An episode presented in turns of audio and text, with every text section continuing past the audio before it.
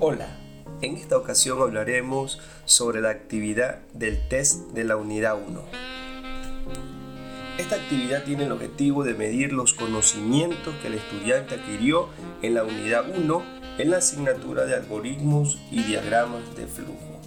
Esta actividad estará disponible desde el 14 de junio del 2021 hasta las 00 hora hasta el 26 de junio de 2021 a las 23 horas con 55 minutos.